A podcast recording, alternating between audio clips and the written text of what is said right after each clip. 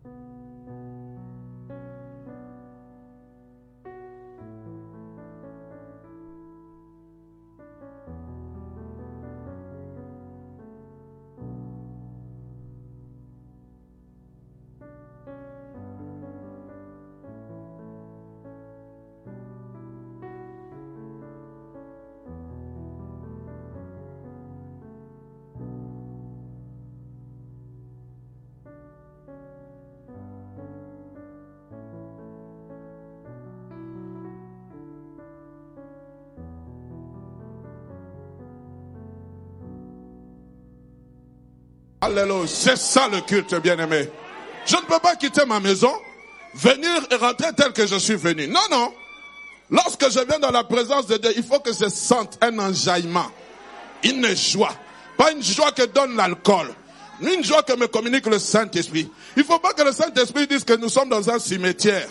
Non, ici c'est la vie. Ici c'est la vie. Même Lazare qui était dans le tombeau, lorsqu'il était, le donneur de vie s'est présenté devant le tombeau, ça a repris vie. Je prie qu'au nom de Jésus, tout ce qui est mort en toi puisse reprendre vie. Donne-moi un amen de gloire. Je suis en train de te parler. L'Esprit de Dieu est sur moi, car il m'a oint pour des temps comme ceci.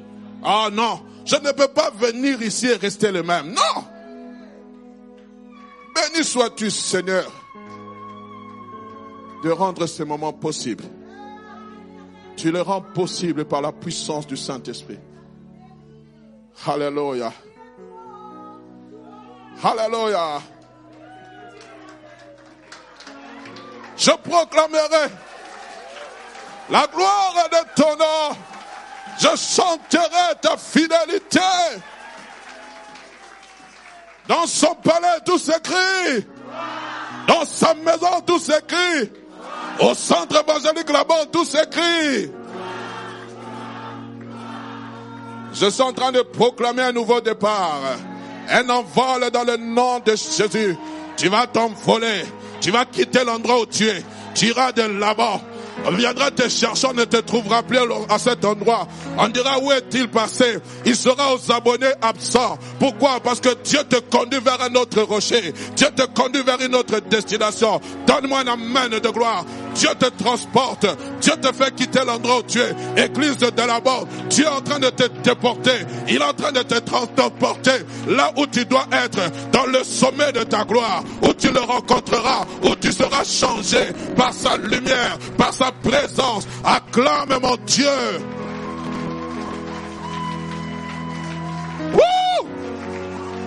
Satan, tu as échoué.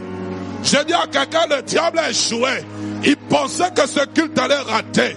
Il allait dire à Dieu, tu vois, ce peuple t'a cherché pendant 14 jours, regarde comment il est fatigué. Nous ne sommes pas fatigués. Ce ce n'est pas dans le domaine de la chair, c'est dans le domaine de l'esprit. Rapidement. Ésaïe chapitre 40, verset 12 à 31. Même si nous ne finissons pas le message, l'Esprit de Dieu est déjà en mouvement. Il est en train de te déporter. Vous savez, quand vous entrez dans l'avion, vous ne connaissez même pas le nom du pilote. Il se présente après. Vous ne demandez même pas sa licence d'aviation. Vous lui faites confiance. Vous ne demandez même pas il a volé combien d'heures. Mais vous entrez dans l'avion, vous serrez les ceintures, vous allez dans la destination que vous avez choisie. Soit à Dubaï, soit, je ne sais pas, en Éthiopie, au Congo, je ne sais pas, vous voyagez. On dit les passagers à destination de son prier. Alors maintenant, je suis en train de dire, les passagers à destination d'un envol prophétique sont priés de prendre place. Parce que les choses qui arrivent, my God, les choses qui viennent, ce n'est pas dans le domaine où on est en train de... Non, c'est dans le domaine de l'exactitude, dans le domaine de l'excellence, dans le domaine de l'approvisionnement. Je prie au nom de Jésus qu'une famille en ce lieu ne puisse plus manquer de le nécessaire pour faire même étudier ses enfants, pour faire même nourrir ses... Que tu ne manques de rien. Parce que le domaine dans lequel où tu entres, ce sera le domaine, tu dirais, l'éternel est mon berger, je ne manquerai de rien. Il me fait reposer dans le verre pâturage. Hier, même si je n'avais pas de verre pâturage, mais aujourd'hui, Dieu te transporte là où il y a le verre pâturage. Nous allons faire une longue lecture. La Bible dit ceci. Qui a mesuré les eaux dans le creux de sa main, pris les dimensions des cieux avec la pomme et ramassé la poussière de la terre dans un tiers de mesure qui a pesé les montagnes au crochet et les collines à la balance, qui a sondé l'Esprit de l'Éternel et qui l'a éclairé de ce conseil? Avec qui a-t-il délibéré pour en recevoir de l'instruction? Qui lui a appris le sentier de la justice? Qui lui a enseigné la sagesse et lui a fait connaître et fait connaître le chemin de l'intelligence? Voici, les nations sont comme une goutte d'un seau. Elles sont comme de la poussière sur une balance. Voici, les îles sont comme une fine poussière qui s'envole. Le Liban ne suffit pas ne suffit pas pour le feu et ses animaux ne suffisent pas pour l'holocauste. Toutes les nations sont devant lui comme un rien. Elles, ne sont pour lui que néant et vanité. À qui voulez-vous comparer Dieu? Et quelle image ferez-vous à son, vous son égal C'est un ouvrier qui fond l'idole, c'est un orfèvre qui la couvre d'or et il soude des chaînettes d'argent. Celui, que la pauvreté oblige à donner peu choisit un bois qui résiste à la vermoulure et il se procure un ouvrier capable pour faire une idole qui ne branle pas. Ne le savez-vous pas? Ne l'avez-vous pas appris? Ne vous l'avons, ne vous l'a-t-on pas fait connaître? Dès le commencement N'avez-vous jamais réfléchi à la fondation de la terre? C'est lui qui est assis au-dessus du cercle de la terre et ceux qui l'habitent sont comme des sauterelles. Il étend les cieux comme une, étoffe légère. Il, il les déploie comme une tente pour en faire sa demeure. C'est lui qui réduit les princes au néant et qui fait des juges de la terre une vanité. Ils ne sont même pas plantés, pas même semés, leur tronc n'a pas même de racines en terre. Il souffle sur eux, il se déchèche et un tourbillon les emporte comme la chaume. À qui me comparez-vous pour que je, je, lui ressemble, dit le saint? À qui me comparez-vous pour que je lui ressemble? Levez vos yeux en haut et regardez. Qui a créé ces choses? Qui, fait marcher en ordre leur armée? Et les appelle toutes par leur nom, par son grand pouvoir et par sa force puissante. Il n'en est pas une qu'il fasse défaut. Pourquoi dis-tu Jacob? Pourquoi dis-tu Israël? Ma destinée cachée devant l'Éternel, mon droit passe inaperçu devant mon Dieu. Ne le sais-tu pas? Ne l'as-tu pas appris? C'est le Dieu d'éternité, l'Éternel qui a créé les extrémités de la terre. Il ne se fatigue point, il ne se lasse point, on ne peut sonder son intelligence. Il donne de la force à celui qui est fatigué. Il augmente la vigueur de celui qui tombe en défaillance. Les adolescents se fatiguent, ils se lassent, les jeunes, et les jeunes, les jeunes hommes chancellent. Mais ceux qui se confient en l'Éternel renouvellent leur force. Ils prennent le vol comme les aigles. Ils courent et ne se lassent point il marche et ne trébuche point. Oui, tu peux acclamer le Seigneur. Vous avez tout compris, bien-aimés.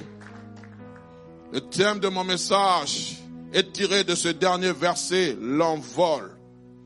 Avant de donner son contenu, bien-aimé, j'aimerais parler, qu'il me soit permis de parler du triple but poursuivi ou que j'aimerais atteindre le premier but, bien aimé, c'est de redonner espoir à une personne découragée en lui disant, les bontés de l'éternel ne sont point à leur terme.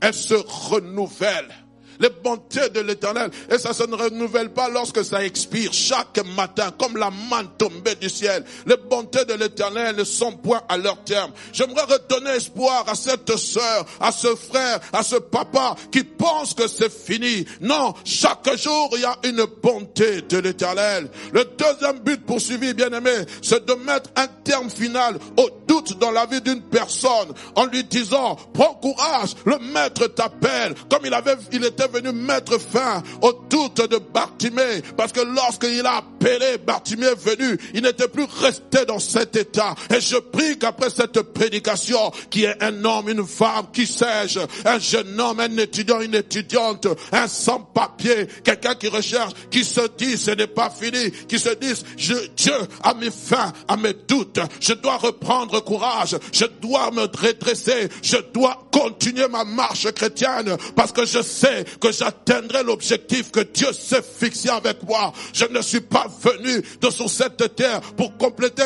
l'effectif humain. Je ne suis pas un cas de plus isolé sur cette terre. Je suis venu jouer le rôle que Dieu m'a donné de jouer sur cette terre.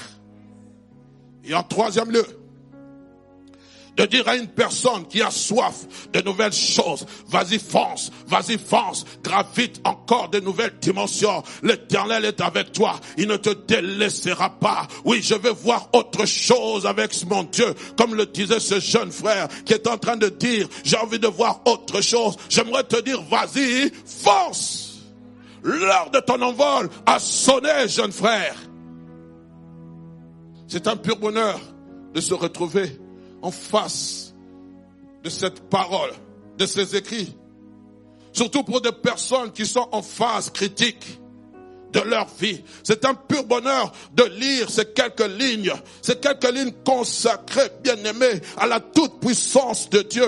Dieu par son intermédiaire, il parle, il parle à son peuple qui chérit tant. Il parle à, travers le prophète Esaïe. Lorsque vous entamez le chapitre 40 de ce, de, de ce livre, lorsque vous êtes en train de le lire, écoutez, il commence à dire, consolez, consolez mon peuple. Consolez, consolez mon peuple. Pourquoi Mon peuple est dans l'abattement? Il a besoin d'être consolé. Et voici, bien aimé, il m'a envoyé comme le prophète Esaïe pour consoler quelqu'un, pour parler au cœur de quelqu'un. Aujourd'hui, ne me regarde pas comme cet homme qui est en train de vociférer. Considère que Dieu se sert de mes cordes vocales pour te parler, pour toucher ton cœur, pour que ta vie change, pour qu'il y ait autre chose dans ta vie, pour que tu ailles de l'avant, mes amis. Ce n'est le temps de nous arrêter. Tu as connu un échec. L'échec n'est pas une fin en soi. L'échec, c'est un renouvellement, un renouvellement au succès. Tu as connu un échec, mais Dieu veut que tu continues parce qu'il y a un succès qui t'attend. Esaïe est en train de reconforter son peuple. Dieu reconforte son peuple au travers d'Esaïe. Et lorsqu'il est en train de prophétiser, il est en train de parler sur une génération future. il dit dans le futur, je mettrai fin à ce châtiment. Je vais opérer ma délivrance. Mon salut est proche. La gloire va être révélée car il viendra. Cette gloire viendra dans toute cette puissance. Lorsque Esaïe est en train de dire ces choses, le peuple de Dieu, Israël est en captivité. Il est asservi par l'empire babylonien. Israël se pose des questions sur son avenir. Où est donc passé ce Dieu? Où est-il? Notre avenir est flou. Notre avenir semble être incertain. Il est découragé. L'heure de la délivrance a comme l'impression que l'œuvre de la délivrance est passée. Il est fatigué. Son avenir semble être hypothétique. On ne parle plus avec assurance de, nos, de ce lendemain. On ne parle plus avec assurance de choses qui se feront demain. Pourquoi? Parce qu'on ne voit pas demain. On voit que c'est fini. Oh bien-aimé, continue à parler avec assurance de tes lendemains. Je connais un homme dans la Bible qui passait par des moments difficiles. Saoul était en train de le traquer. Le Philistin était en train de le traquer. Et tout le monde était contre lui. Il a dit à un moment donné, je pense qu'il s'est souvenu de la promesse que lui avait dit le prophète Samuel. Il a dit non, je ne mourrai pas. Je vivrai et je raconterai les œuvres de l'éternel. Je ne mourrai pas. Il faut quelquefois parler aux situations négatives. À un moment donné, il a dit, pourquoi t'as battu mon âme et j'ai mis tu au-dedans de moi? Espère en l'éternel, car je le louerai et je le louerai encore. Ne sois pas ébranlé par les situations négatives que tu es en train de vivre. Dieu t'a déjà parlé et tu sais de quoi je te parle. Et malgré tout ce que le Seigneur pouvait dire, malgré toutes les prédictions à venir, ce peuple reste de marbre. Il ne bouge pas. Il ne dit pas Alléluia. Il ne dit pas Amen. Il dit ah, Dieu a beaucoup parlé. Vous savez bien aimer le problème que nous avons, nous enfants de Dieu. On est tellement habitués à ce que Dieu nous parle. On est tellement habitués à ce que Dieu nous donne des promesses. On est tellement habitués à ce que Dieu nous dit je te ferai du bien. Ah, pasteur, il nous a déjà dit ça, mais il n'agit pas pourquoi? On est découragé. Alors c'est alors que Dieu maintenant dit parle-leur de ma puissance. Parle-leur de ma puissance créatrice. Parle-leur de ma sagesse, de ma grandeur, de ma majesté. Parle-leur de la créativité il est en train de leur exprimer des vérités afin que son peuple qui est dans le découragement fasse confiance. Et ce qui m'étonne le plus, ou ce qui, qui m'est resté un peu dans l'esprit, c'est que du chapitre du verset 12 jusqu'au verset 25e, Dieu est en train de déployer sa grandeur. Oh, je manque de mots pour adorer Dieu. Va lire la Bible, va lire ce passage. Tu vas te prosterner. Tu vas l'adorer. Il est en train de déployer sa grandeur. Mettez-moi bien aimé le verset, 20, le verset 12e. Regardez comment il commence. Qui a mesuré les eaux dans le creux de sa main? C'est-à-dire que Dieu a mesuré les eaux dans le creux de sa main. Qui a pris la dimension des cieux avec la paume et ramassé la poussière de la terre dans un tiers de mesure? Je suis capable de le faire, moi, Dieu.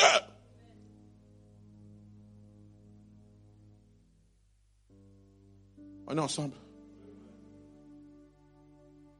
Ce que j'aime, lorsque vous arrivez au verset 25 à 26, le Dieu saint demande, à qui pouvez-vous me comparer? Qui peut être égal à moi? Levez les yeux au ciel et voyez, je l'ai avec la parole du Dieu vivant, qui a créé les étoiles, qui les a fait défiler en bon ordre comme des soldats, celui qui les appelle, toutes par leur nom. C'est Dieu. Il connaît les étoiles. Nous, on est venu, on a donné Saturne, Jupiter, Neptune, ainsi de suite. Mais Dieu les appelle par leur nom. Elles obéissent. Qui a déjà appelé une étoile et l'étoile obéit? Il a dit que la lumière soit, la lumière fut. Il a dit que qu'il y, y la lune qui puisse, la lune et les étoiles qui puissent présider. Les étoiles ont obéi. Mes amis, L'infiniment grandeur de Dieu se voit dans sa créativité. Quand je sors le soir, je vois une étoile en train de scintiller. Comment l'étoile est-elle suspendue au ciel? Les scientifiques nous ont amené des théories. Non, c'est Dieu qui a suspendu l'étoile dans le ciel. C'est Dieu, bien aimé. On peut amener toutes sortes de théories. Je ne refuse pas. Mais moi, puisque je suis enfant de Dieu, quand je regarde, je dis, Seigneur, comment as-tu pu suspendre les étoiles dans le ciel? Waouh Si Seigneur, tu sais suspendre les étoiles dans le ciel, alors tu peux suspendre toute chose négative concernant ma vie. Tu peux libérer. Il a fixé les limites à la terre. Il a fixé les limites aux eaux. Il a fixé les limites au soleil. Et le soleil, bien aimé, il est à des millions, des millions de kilomètres. Il a dosé la chaleur pour que vous et moi, nous ne soyons pas consommés par le soleil. Qui l'a fait? Oh, je me souviens d'un prophète, d'un parleur. Il était un poète. Il disait qui a donné la dose de sucre à la papaye. Qui a dosé l'orange? Aujourd'hui, on essaie de copier. Mais quand vous prenez l'orange, le taux de sucre, le taux d'acidité est équilibré. Qui l'a fait? Oh, c'est Dieu je parle avec un frère. Je ne sais pas s'il me suit. Il m'a dit, pasteur, j'avais une plaie dans ma jambe. J'étais amputé de deux doigts. Waouh. J'ai dit, mais frère, vous faites, vous marchez avec les béquilles Non. Le médecin m'a dit, heureusement, si c'était le gros orteil et le petit orteil, j'allais être déséquilibré. Ah. Donc nous avons l'équilibre grâce à, au Seigneur. Grâce à ces doigts-là, ce que nous négligeons. Le gros, orteil et le petit orteil. C'est ça qui fait que toi et moi, nous puissions marcher en équilibre. Qui l'a fait? Jésus, Dieu. Oh, c'est merveilleux. Bien aimé, tu peux simplement adorer Dieu avec le corps humain. Ce jour-là, nous a parlé d'une... Qu'on a soif, ça produit quoi, là? Vasopressine. Seigneur, je te loue pour la, la vasopressine que tu as mis dans mon... C'est ça. Je ne connaissais même pas ce mot. Vasopressine. Ah, donc tu commences à adorer Dieu. Seigneur, je te loue pour la vasopressine. Quelqu'un t'a dit, frère, tu t'es trompé. Non, je ne me trompe pas. Je sais de quoi je parle. Un médecin m'a expliqué ces choses. Ah, vasopressine. Donc quand tu es soif, c'est la vasopressine là qui est en train de... Oh, on a trouvé des termes, mais Dieu n'avait pas besoin de termes pour créer l'homme équilibré. Il sait quand il aura soif, il va chercher l'eau. Nous, on a trouvé que dans le corps humain, dans le cerveau, il y avait une partie qui s'appelait, je ne sais pas, il y a un besoin qui s'appelle vasopressine. Dieu n'avait pas mis de mots. L'homme a mis un mot. Mais lorsque je l'adore, je l'adore avec les mots qu'il m'a donnés. Les médecins, vous, vous, vous devez être des grands adorateurs. Parce que vous connaissez le corps humain. Comment simplement de simples veines, de simples veines là, de simples veines de petits tuyaux sont en train de réguler le sang. Ça nous conduit jusqu'au poumon, ça nous ah, jusqu'au cœur. S'il n'y a pas, s'il n'y a pas assez de, sang, il y a, y a, un dérèglement humain. Mais c'est quoi, Seigneur Mais c'est merveilleux. Acclame Dieu.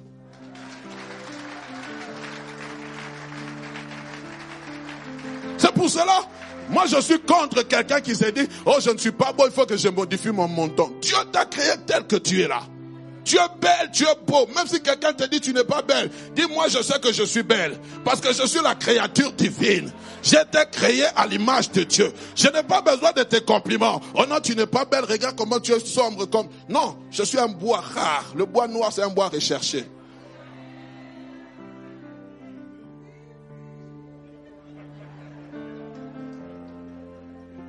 Non, il fallait que tu sois clair. Alors maintenant, tu es, tu tombé dans, dans, dans, dans, comment on appelle ça?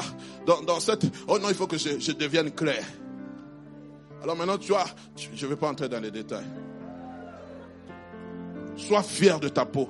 Sois fier de ta taille. Sois fier que tu sois grosse, que tu sois petite, que tu sois comment? Sois fier. Il y a des hommes qui aiment les femmes fortes. Toi, tu vas maigrir. Quand tu vas maigrir comme ça, l'homme dit, mais je t'avais vu, tu as disparu, tu es parti où? C'est toujours moi.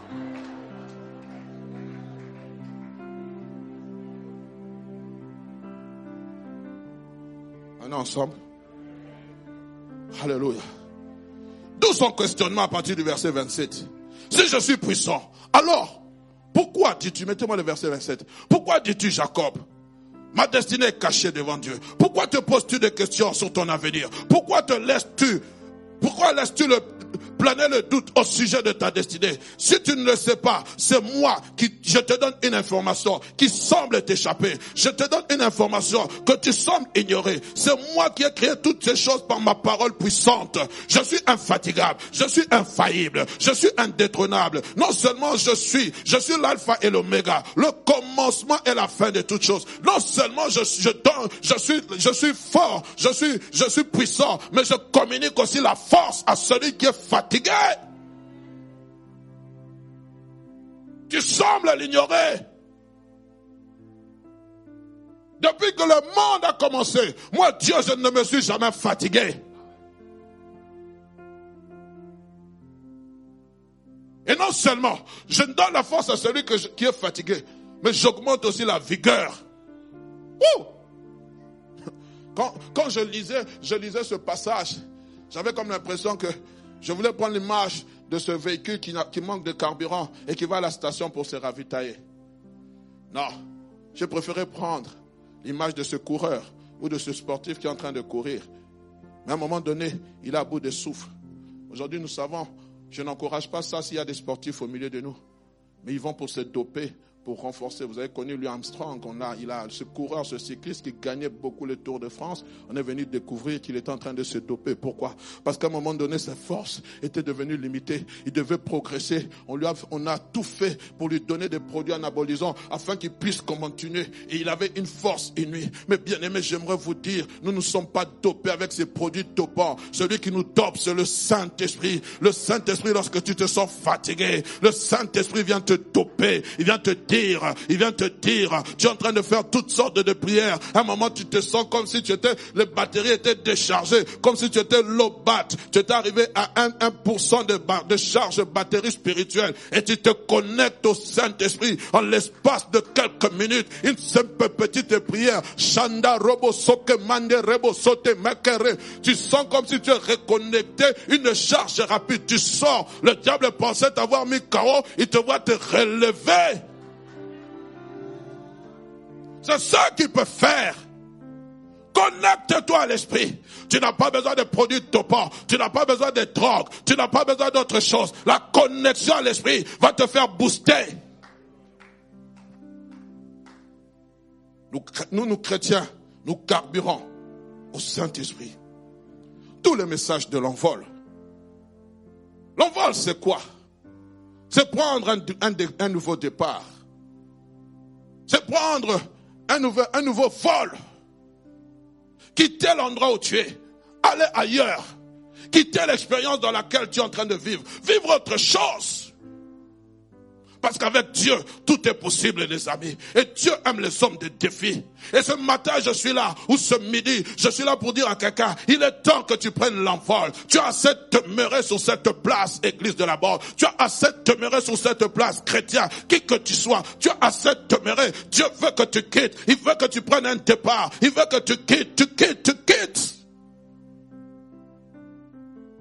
des nouvelles attentes, des nouveaux horizons tout en se confiant en l'éternel. Parce que la Bible dit, mais ceux qui se confient en l'éternel, nous n'allons pas démarrer sans l'éternel. Si l'éternel ne part pas avec nous, nous ne quittons pas cet endroit. Seigneur, je veux me rassurer que tu es avec moi. Lorsque je vais partir, il faut que tu sois mon homme de confiance. Lorsque je vais partir, il faut que tu sois celui qui me conduise.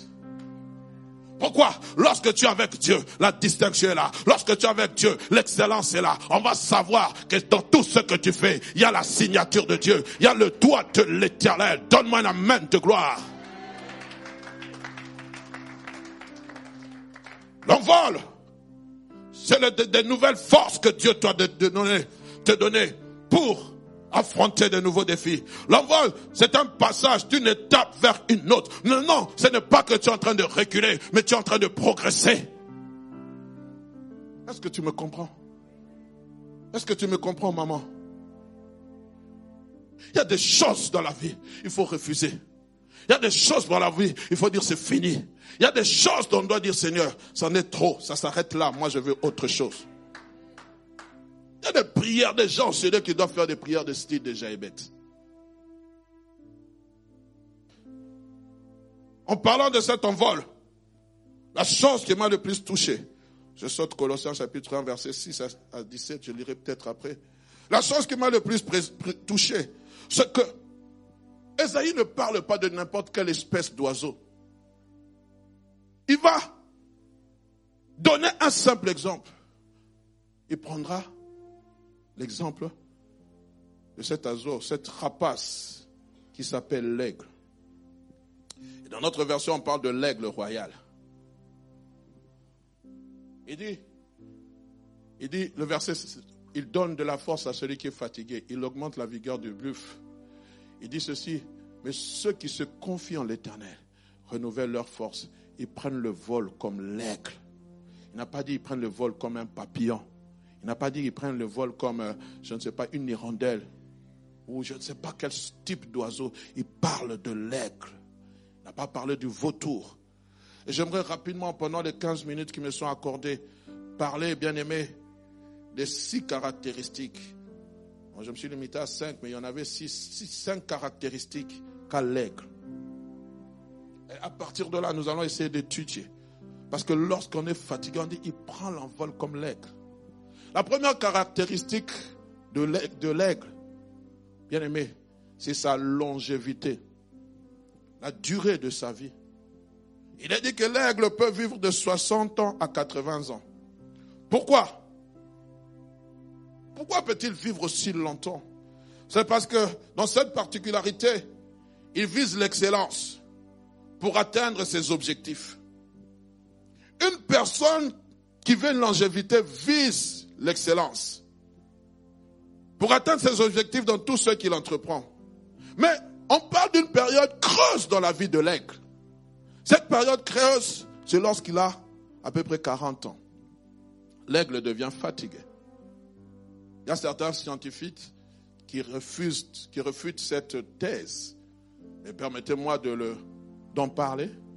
Et je vais m'appuyer sur un verset. On dit souvent que l'aigle royal à l'âge de 40 ans, est confronté à une crise existentielle. Et particulièrement, trois choses qui se passent dans, son être ou dans son corps. Son bec qui est crochu est en train de vieillir. Ses, ses serres ou ses pattes, comme on appelle, mais ses, les serres sont en train de vieillir. Et ses ailes, ses plumes avec lesquelles il se déploie, sont aussi vieillissante. Alors que fait-il cet aigle? Il va immigrer. On dit qu'il va souvent en haut des collines, dans des rochers, pendant trois mois. Parce qu'il ne sait plus maintenant se déployer, il ne sait plus attraper sa proie. Que fait-il? Il monte sur le rocher. La première des choses qu'il commence à faire, il commence à détruire son bec. Il détruit son bec sur le rocher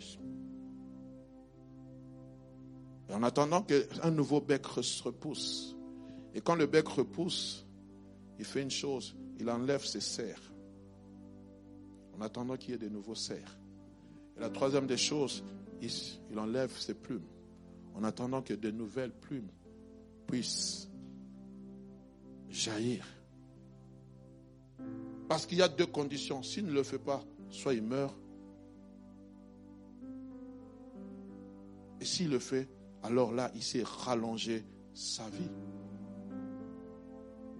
Pourquoi je suis en train de le parler? Parce que lorsque vous êtes dans le psaume 103, verset 5, le psalmiste David est en train de dire ceci, parlant de Dieu, dit, c'est lui qui rassasie de bien ta vieillesse et qui te fait rajeunir comme l'aigle. Qui te fait rajeunir. Mais on parle de vieillesse, un vieux qui rajeunit.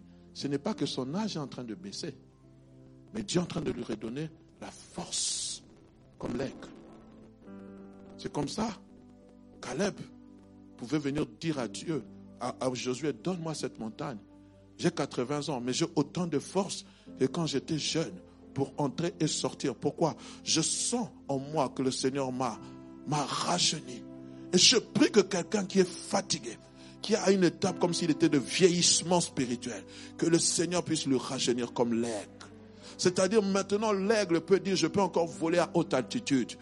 Même à l'âge de 40 ans, je peux encore aller dévorer le proie comme je le veux. Je peux encore voler à, haute altitude. Et c'est ça, bien aimé, la longévité. Et notre longévité spirituelle, bien aimé, elle est importante. Un moment dans la présence de Dieu, tu dis, Seigneur, rajeunis-moi comme l'aigle.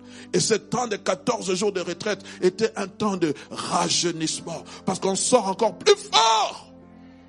Parce qu'il y a de nouveaux défis. Alléluia. Deuxième des choses qui se passent dans la vie de l'aigle. Lorsqu'il est rajeuni, sa vision aussi redevient normale. Il peut voir, on dit que l'aigle peut voir à 360 degrés. My God. Moi je suis plus. 360 degrés, c'est le cercle, hein, ou c'est la moitié? C'est le cercle, hein? Donc ça veut dire que sa vision est de 360 degrés.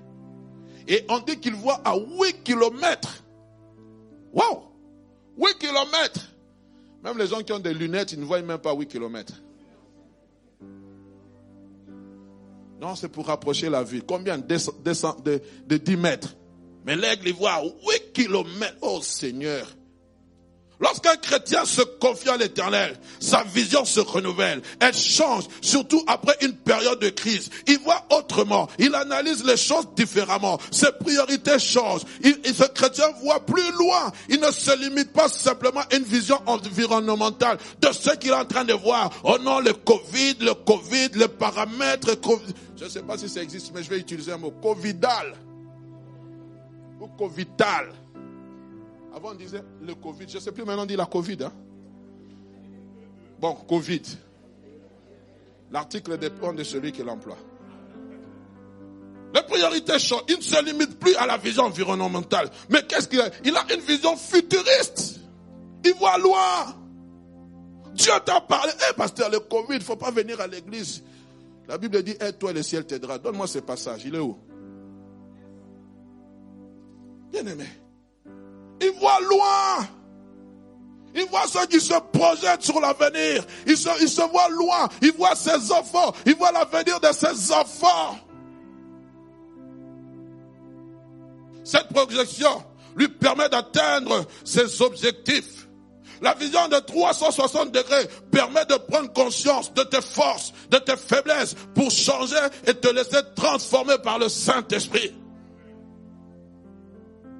L'ennemi n'est pas loin. Votre adversaire, le diable, rôde comme un lion rugissant, cherchant qu'il va dévorer. Il a même tenté Jésus. Il a attendu un moment favorable pour le tenter. La Bible dit, il fut tenté de, en toutes sortes, mais il n'a point connu, commis de péché. Frères et sœurs, Dieu t'a donné une vision de 360 degrés pour voir le mal venir de loin. La Bible dit, l'homme prudent voit le mal venir de loin. Entre dans la vision que Dieu veut de toi. Entre dans l'attente que Dieu attend de toi. Entre mon frère. Ne te limite pas simplement à dire c'est difficile. Avec Dieu, ça peut être difficile, mais c'est possible. Parce que tout est possible à celui qui croit. Troisième des choses, rapidement. La sa concentration. On dit que l'aigle se focalise sur un objectif. Lorsqu'il a une proie, il se focalise sur cette proie. C'est-à-dire qu'il reste focus sur ce qu'il veut faire. Bien aimé, nous ne devons pas nous laisser décourager ou distraire par quoi que ce soit. Tes erreurs, tes échecs. Tu ne dois pas rester là. un moment, Samuel a commencé à pleurer sur Saoul. Tu as dit arrête de pleurer, arrête de pleurer. Va, va, va oindre une personne, frères et sœurs. Les échecs, les erreurs ne doivent pas te laisser sur place. Les échecs, bien aimés, ça te donne une certaine sagesse. Tu ne dois pas rester sur place. Il y a des gens, ça fait longtemps que tu es en train de pleurer. Seigneur, Seigneur, si j'avais su, pardonne-moi. Arrête. Il y a des prières là, de confession. Dieu est fatigué de les entendre. Quand est-ce que tu vas t'élever? Tu pleures, tu pleures, ok, d'accord. Essuie tes larmes. Même le deuil de Moïse qui avait fait 40 jours, 40 nuits. À un moment donné, Dieu est apparu à, Josué. Il a dit, quoi? Moïse, mon serviteur, est mort. Il est mort. C'est fini. Toi, lève-toi. Ton deuil est arrivé à terme. J'ai attendu 40 jours. Je suis là pour dire à quelqu'un, tu as, le Seigneur a attendu 40 jours. Tu as fait tes 40e jours. Maintenant, lève-toi. Oh, pasteur, tu ne comprends pas mon cas. Je n'ai pas besoin de comprendre ton cas. Je n'ai pas le cœur de Dieu. Mais ce que je sais, que lorsque tu vas te lever, ton cas là, tu en parleras au passé. Ça fait dix ans, c'est toujours le même disque. Et même en dix ans, on a laissé les cassettes, on a laissé les cassettes, on a laissé les CD, on a laissé même les clés USB. Maintenant, on met, la musique même à partir des smartphones. Toi, tu es toujours avec la cassette, recto verso. Même en dix ans, le monde a évolué. Toi, ta prière n'évolue pas.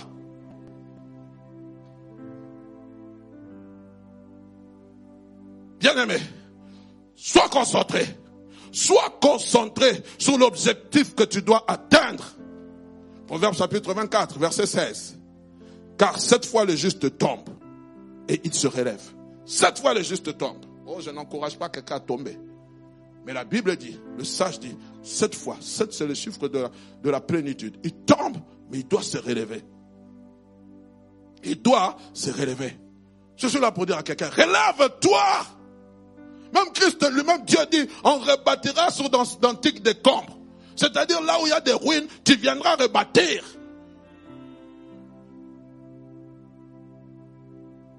Les échecs. Frère, moi, j'ai pas peur des échecs. J'ai pas peur des échecs. Les échecs, j'en ai pas peur. C'est pour ça que je n'ai pas honte de dire comment j'étais à l'école. Quand je raconte ça, ma femme me dit, j'ai dit, mais tu ne connais pas. Il y avait des blessures intérieures. Mais c'est une partie de ma vie. Nos pères nous ont dit, nous étions les premiers là. J'ai dit, finalement, chez vous, il n'y avait pas de derniers.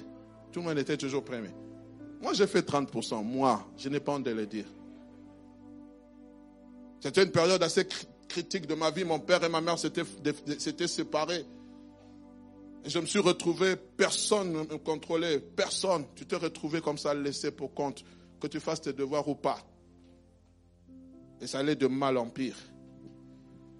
Heureusement que le Seigneur nous a fait sortir, libérer de ces choses. C'est pour cela, frères et sœurs, je parle à quelqu'un qui a des blessures intérieures parentales ou parentaux, une blessure parentale. Tu vas longtemps pleurer, mais tu vas détruire ton, ton avenir. Un moment, demande au Seigneur de te consoler. Tes parents ont fait leur vie, toi tu as ta vie à faire.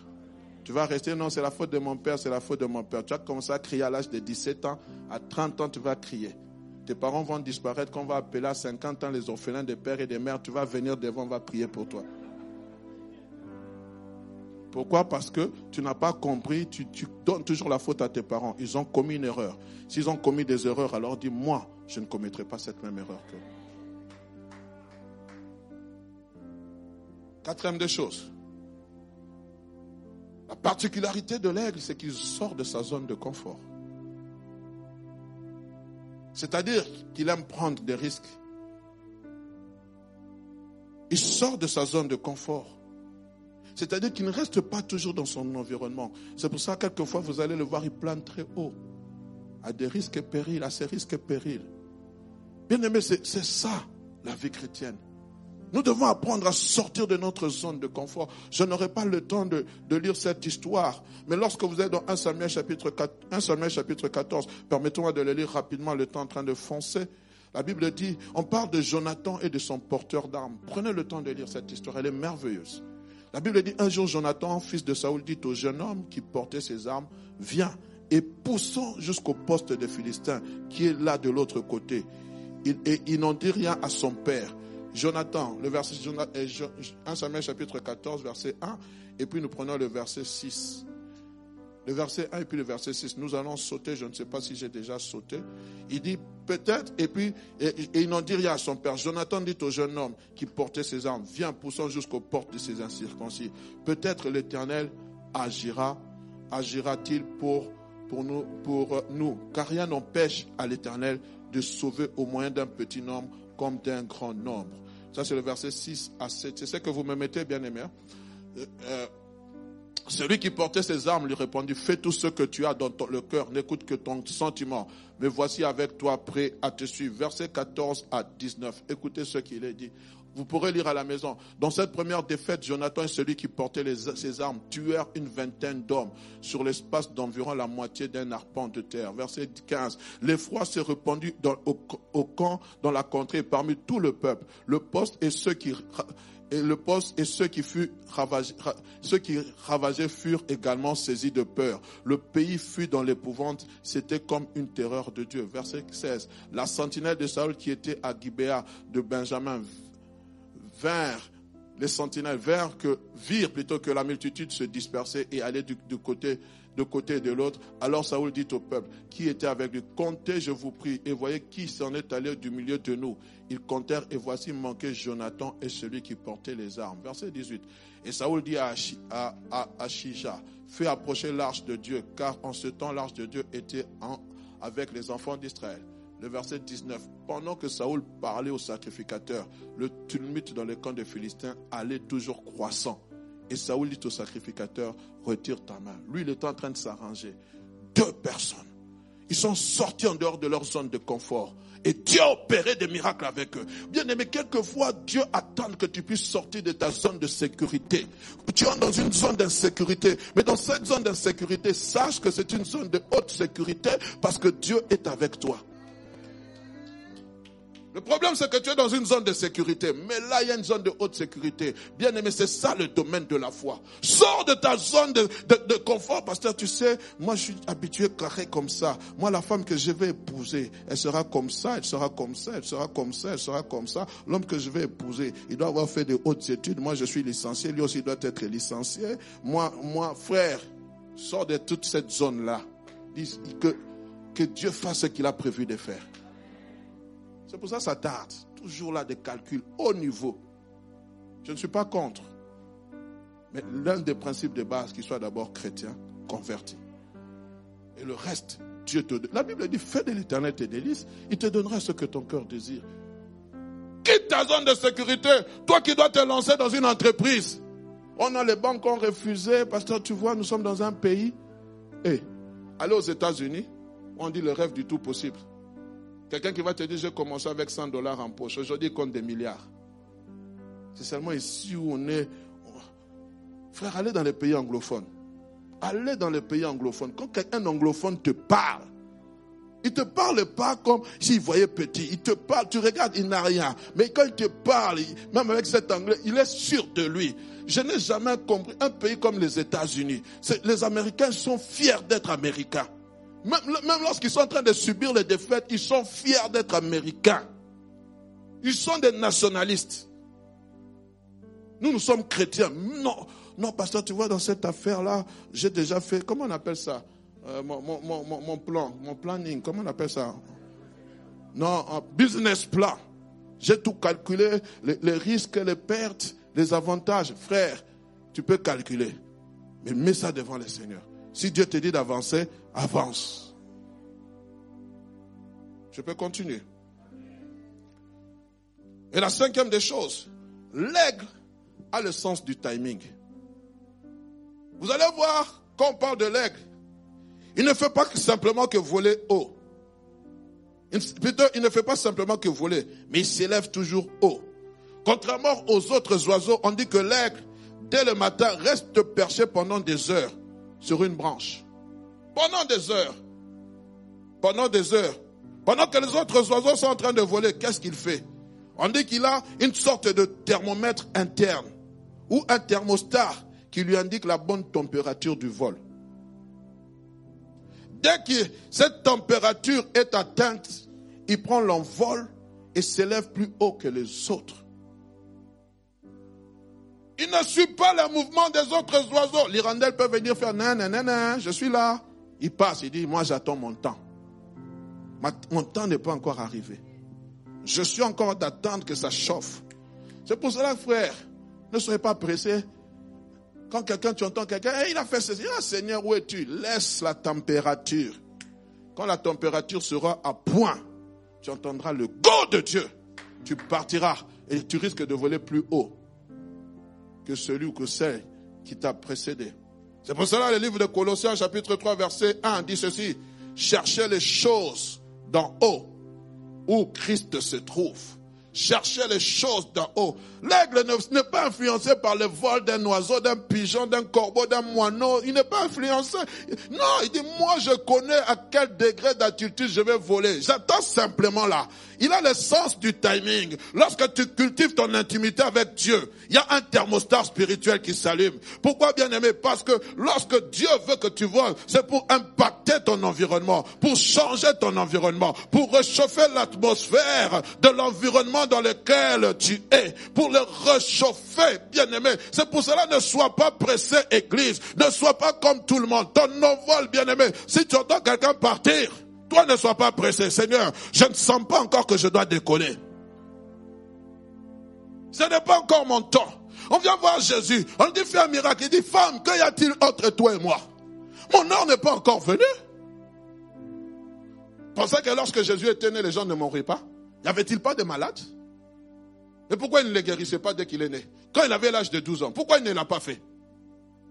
Il pouvait le faire, puisqu'il était l'envoyé de Dieu. Il a attendu son temps quand la parole s'est accomplie, il a dit, ça c'est mon temps. Vous pouvez tout faire monter, descendre, tout faire, c'est mon temps.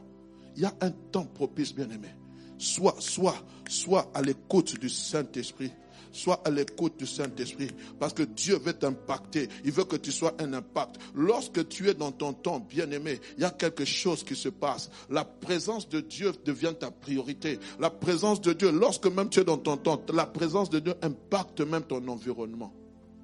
Je vais me limiter là. J'aimerais simplement vous dire, les amis, c'est l'heure à sonner. Prends ton envol. Décolle. Attends le go de Dieu. Même si le pasteur te dit ce n'est pas le moment, mais si tu sais que Dieu t'a parlé, frère, tu vas monter. Tu vas monter. Le pasteur viendra dire que Dieu te bénisse. Parce que c'était ton temps. Soyez abondamment bénis. Soyez abondamment bénis. Soyez dans la joie. Sois dans la joie. Je suis en train de parler les passagers à destination de l'envol prophétique, prière d'attacher vos ceintures. Parce que vous allez hein, décoller. Rien ne va te rester. Non, je dis à quelqu'un, la pesanteur ne pourra pas t'arrêter. Seigneur, je bénis ta parole. Je la sanctifie. Que cette parole puisse être vécue. Qu'elle soit esprit et vie dans nos vies. Au nom puissant de Jésus. Que le peuple dise Amen.